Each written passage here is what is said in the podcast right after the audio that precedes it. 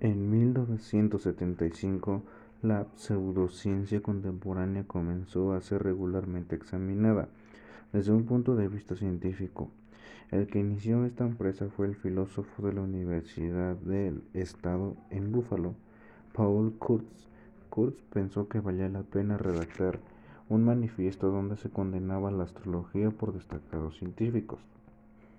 En el año 1976, Kurtz y otros científicos especializados se reunieron en Buffalo en un evento patrocinado por la American Humanistic Association y nació del grupo conocido como CICOP.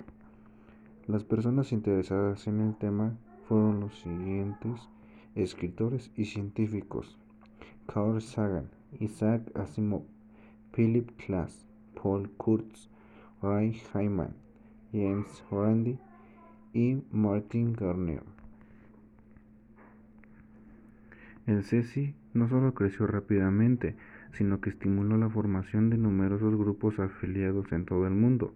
En nuestro país, la primera organización escéptica data de 1991, el Centro Argentino para la Investigación de la Refutación de la Pseudociencia, CAIRP.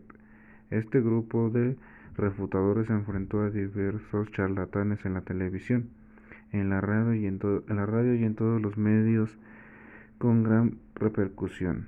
No deja de llamar la atención de un grupo reducido de personas ajenas a la academia hayan tenido más éxito en combatir y desenmascarar a brujos, videntes y médicos alternativos de la comunidad científica.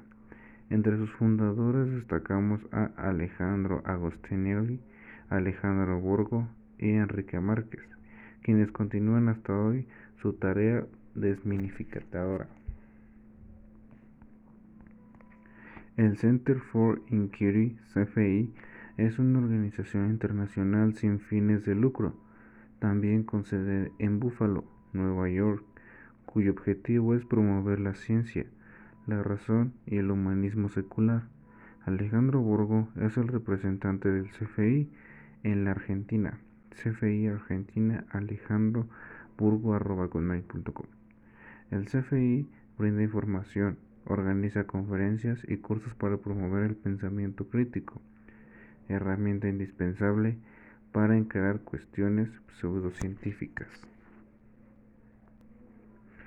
Lo que busca la pseudociencia es desenmascarar a brujos, predicadores, a toda clase de acciones místicas, astrológicas, que solamente buscan engañar a la gente, para así desmentir a todas esas personas farsantes que solo buscan estafar a la gente.